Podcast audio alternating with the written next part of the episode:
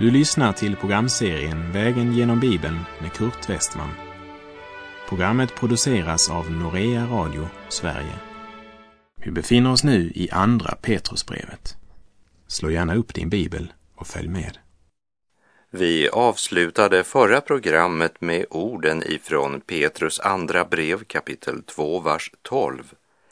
Dessa människor är som oförnuftiga djur, av naturen födda till att fånga och döda. De smädar vad de inte känner till och kommer att gå under genom sitt förfall. Som djur skall de också gå under. Och vi fortsätter och läser i Petrus andra brev, kapitel 2, vers 13. Det är den rätta lönen för deras laglöshet, onda som det är. De njuter av att festa mitt på ljusa dagen. Det är smutsfläckar och skamfläckar där de vid sina kärleksmåltider festar och frossar tillsammans med er. Här talar han alltså inte om förnekare eller sådana som öppet är Guds rikes motståndare, utan om sådana som har ett sken av Guds fruktan. De är religiösa, men ändå laglösa och är bara upptagen av egen njutning och självlivets tillfredsställelse. Vi kan säga att vers 13 avslöjar människohjärtats förruttnelse. När människan tänker fel handlar hon också fel. Det kan inte undgås. Det är mer än en som säger, det är mitt liv och jag gör vad jag vill. Domarboken berättar om en man som hette Mika och som lät göra en efod och husgudar och som insatte en av sina egna söner till präst åt sig. Och hela situationen i Israel på den tiden, den beskrivs så här i Domarboken 17.6. På den tiden fanns ingen kung i Israel. Var och en gjorde vad han själv ansåg vara rätt. Det handlar om en tid där Herrens bud och stadgar inte längre var den avgörande normen. Nej, det var en tid då var och en gjorde och handlade efter vad han själv tyckte och kände för. Man seglade efter tidsandans vind. På vår vandring genom domarboken lärde vi att förfallet sker i följande ordning. Först religiöst avfall, sedan moraliskt förfall och politisk anarki. Avfallet börjar i Guds hus, därefter i hemmen och slutligen i samhället, nationen. Och Petrus andra brev kapitel 13 talar om religiösa samlingar där de vid sina kärleksmåltider festade och frossade istället för att söka Herrens vilja. Petrus säger att villolärarnas orättfärdighet den visar sig till sist genom det sätt på vilket de lever i vardagen och det sätt på vilket de lättvint talar om olika andemakter. I vers 10 nämnde han att de i orent begär följer sin kötsliga natur och föraktar Herren. Fräcka och självsäkra skyggar det inte för att smäda högre makter. Vi läser i Petrus andra brev kapitel 2, vers 14 och 15. De har ögon fulla av otukt och kan inte få nog av synd. De lockar till sig obefästa själar och har hjärtan som är övade i att roffa åt sig.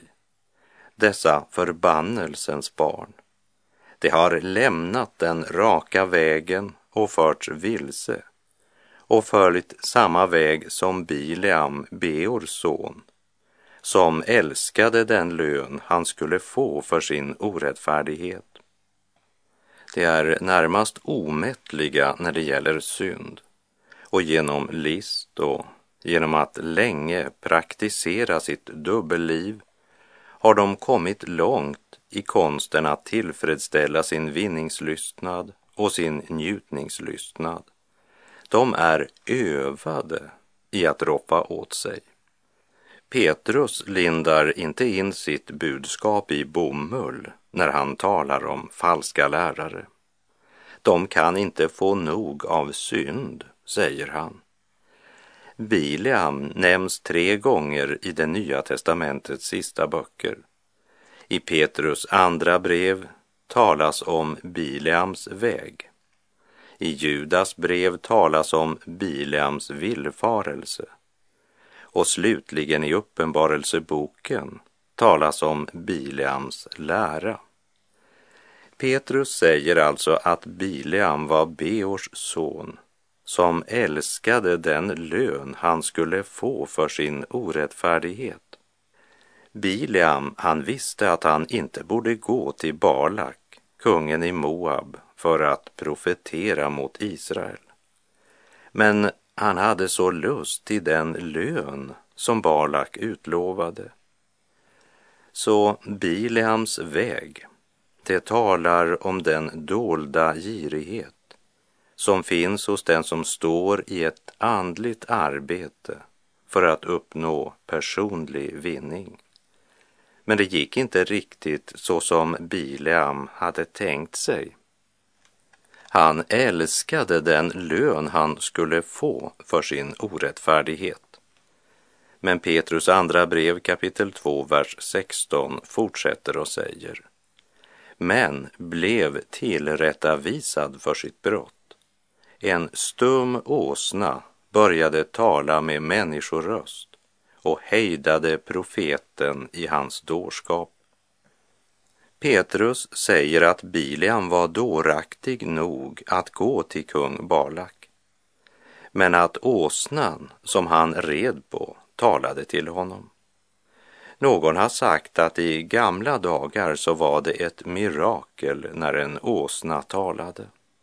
Men i våra dagar så är det ett mirakel när en av dem håller mun. För Bileams del så borde det ju inte bara ha varit förnedrande att måste lyssna till en åsnas råd, men det måste också ha varit ett mäktigt vittnesbörd om hur förblindad han själv hade blivit. Då han blev tillrättavisad för sitt brott och en stum åsna började tala med människoröst och hejdade honom i hans dårskap. Och många falska lärare som är så stolta över sin intelligens, smarthet och värdighet kan plötsligt avslöjas av de enklaste människor som närmast aktas för åsnor. Ändå talade de sanningen med ande och kraft. När allt vad vi äga av mod synes svika, när kraften är tömd fast en dag ej är slut, när vi har förbrukat var tillgång vi äga, vår fader har endast begynt att ge ut. Guds kärlek är gränslös, hans nåd är oändlig, Hans kraft ingen människa utforskat än. Ty av sina eviga, väldiga krafter han giver och giver och giver igen.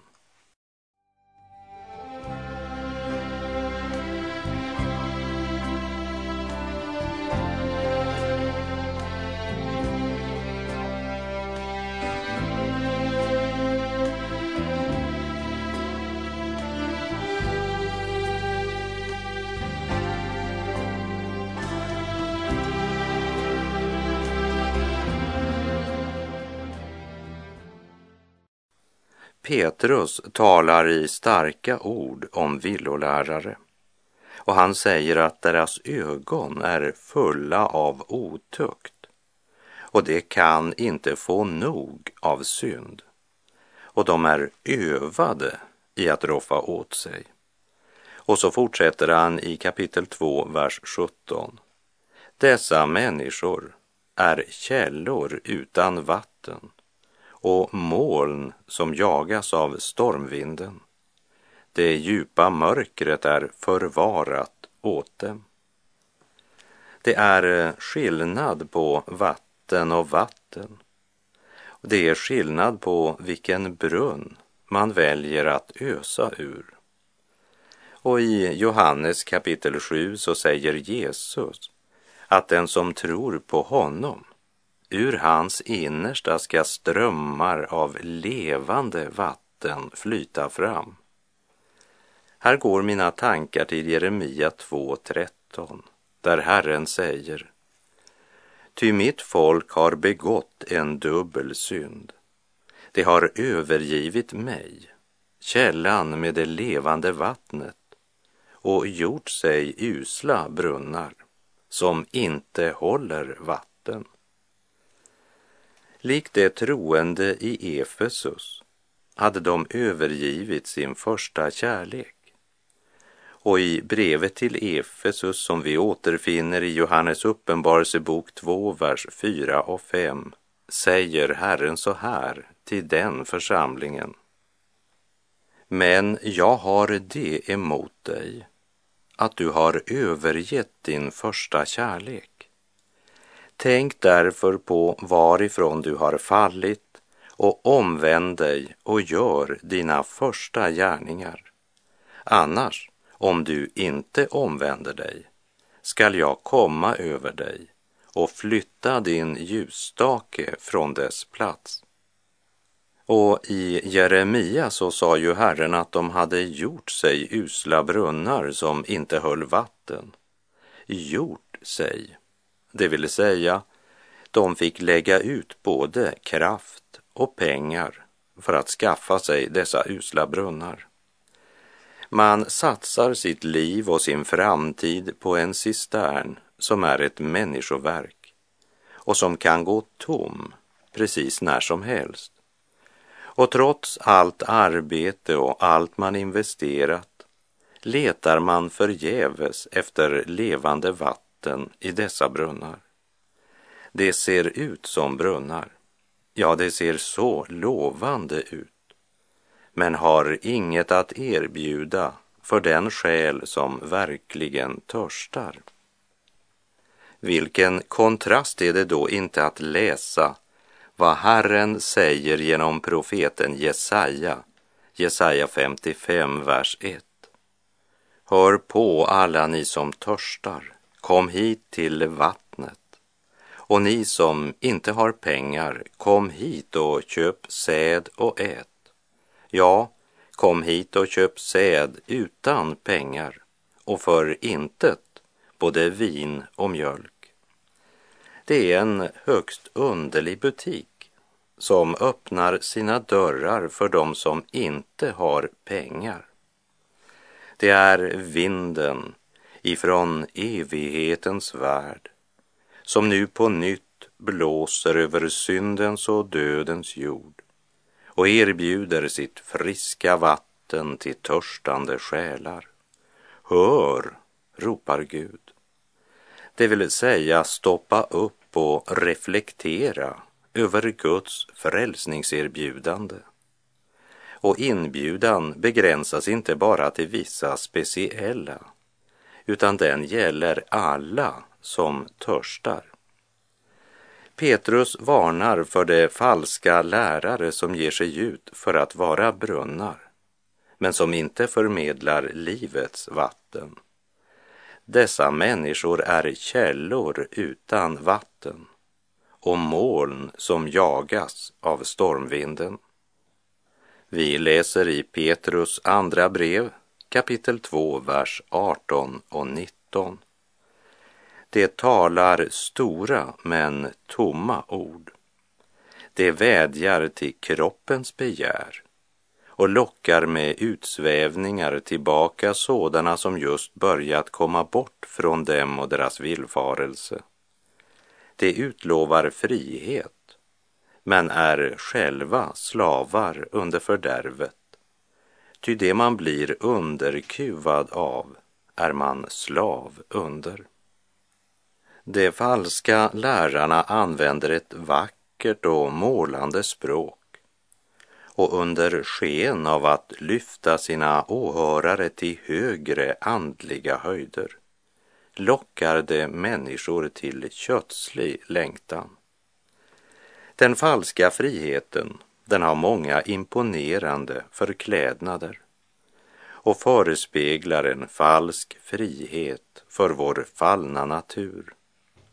Satan lockar människan till en falsk frihet från lagen medan Kristus erbjuder en sann frihet från tvånget att synda. Det talar stora och tomma ord och lockar med utsvävningar tillbaka sådana som just börjat komma bort från dem och deras villfarelse.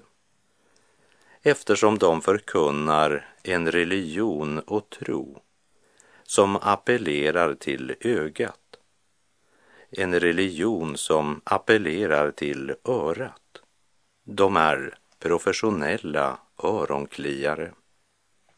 Så har det alltid varit.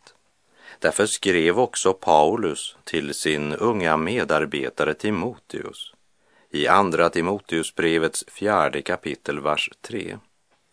Det kommer en tid då människorna inte längre vill lyssna till den sunda läran utan skaffar sig den ena läraren efter den andra därför att det kliar i dem att få höra sådant som de önskar.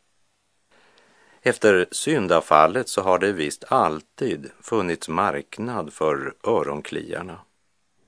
Människor som kan tala om Gud utan att tala som Gud. Den fallna människan älskar falsk tröst. Medan samvetet är ett ur som alltid måste ställas efter det gudomliga ordets sol, om det inte ska bli missvisande. Ingenting i världen är mera elastiskt än samvetet. Därför är det farligt med de falska lärare som utlovar frihet fastän de själva är slavar under fördärvet. Här går mina tankar till sång nummer 205 i Frälsningsarméns gamla sångbok, där Catherine Booth Clibborn sjunger så här. O du Guds lamm som världens synder burit, jag i din närhet önskar leva här, som hjorten trår i öknen efter vatten, så längtar jag till livet, du som livet själv är.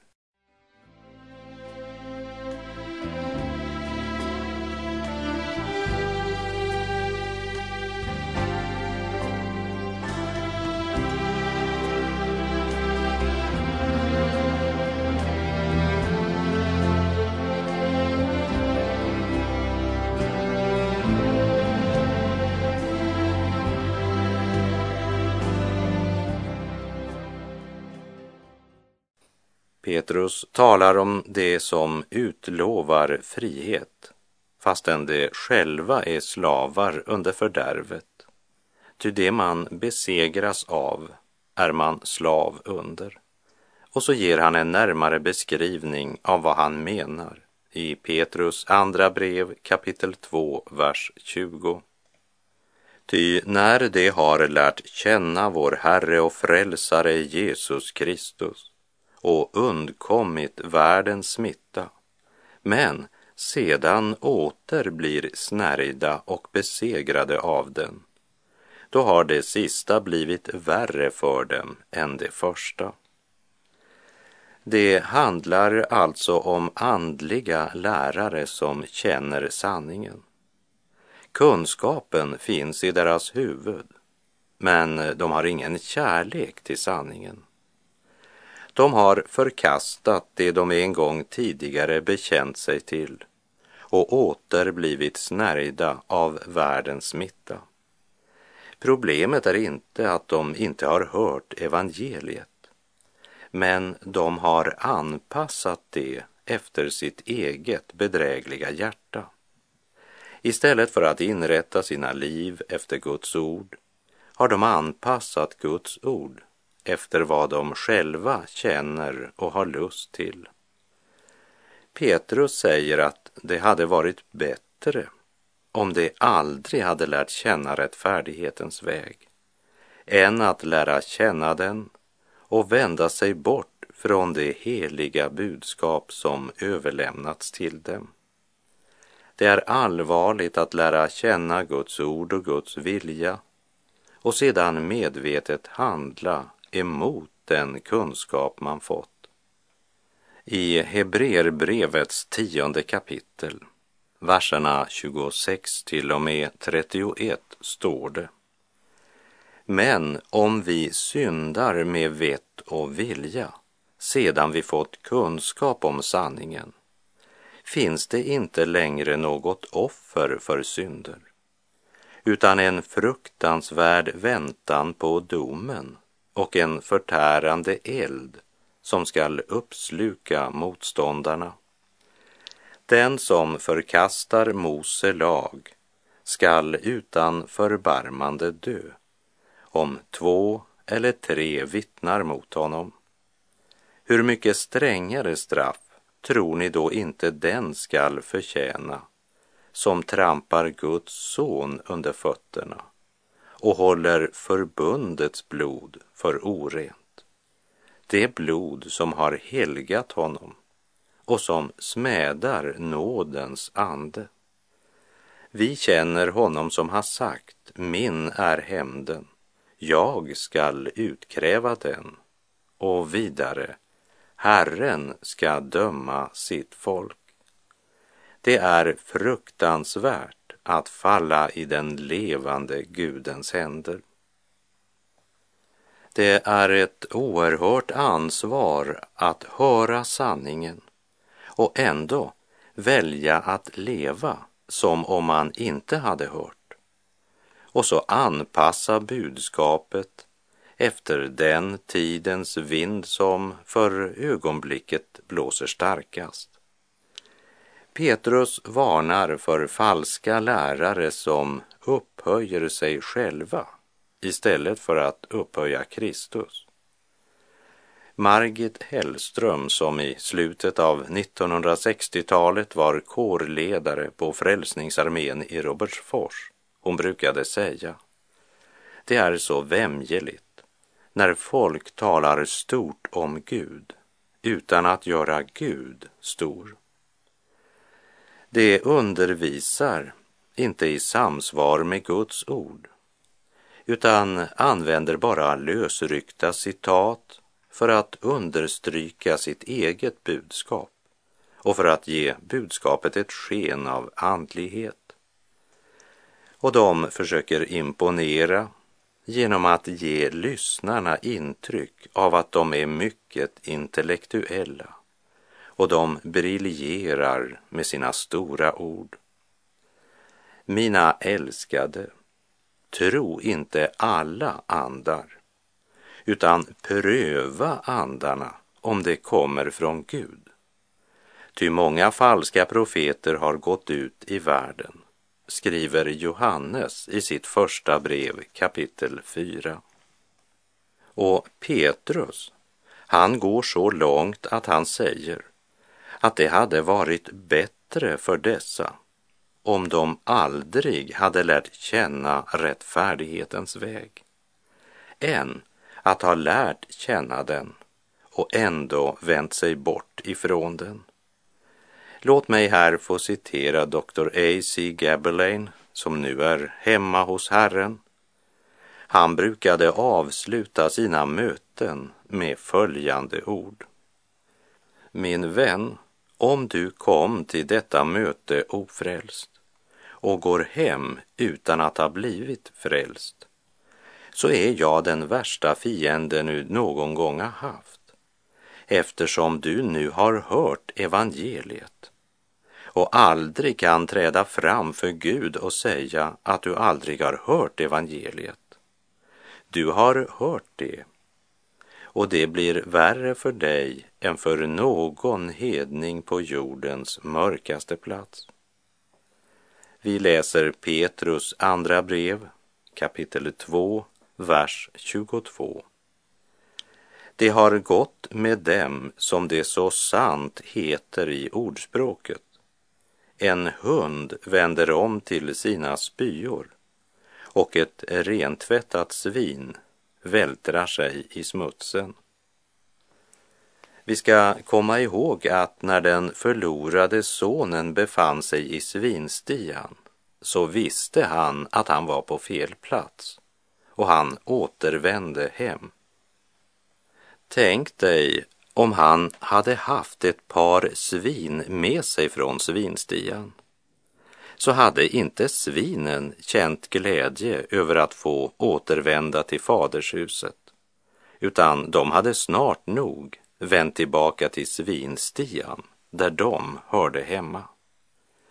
Jesus sa att slaven bor inte kvar i huset för alltid, men sonen stannar där för alltid.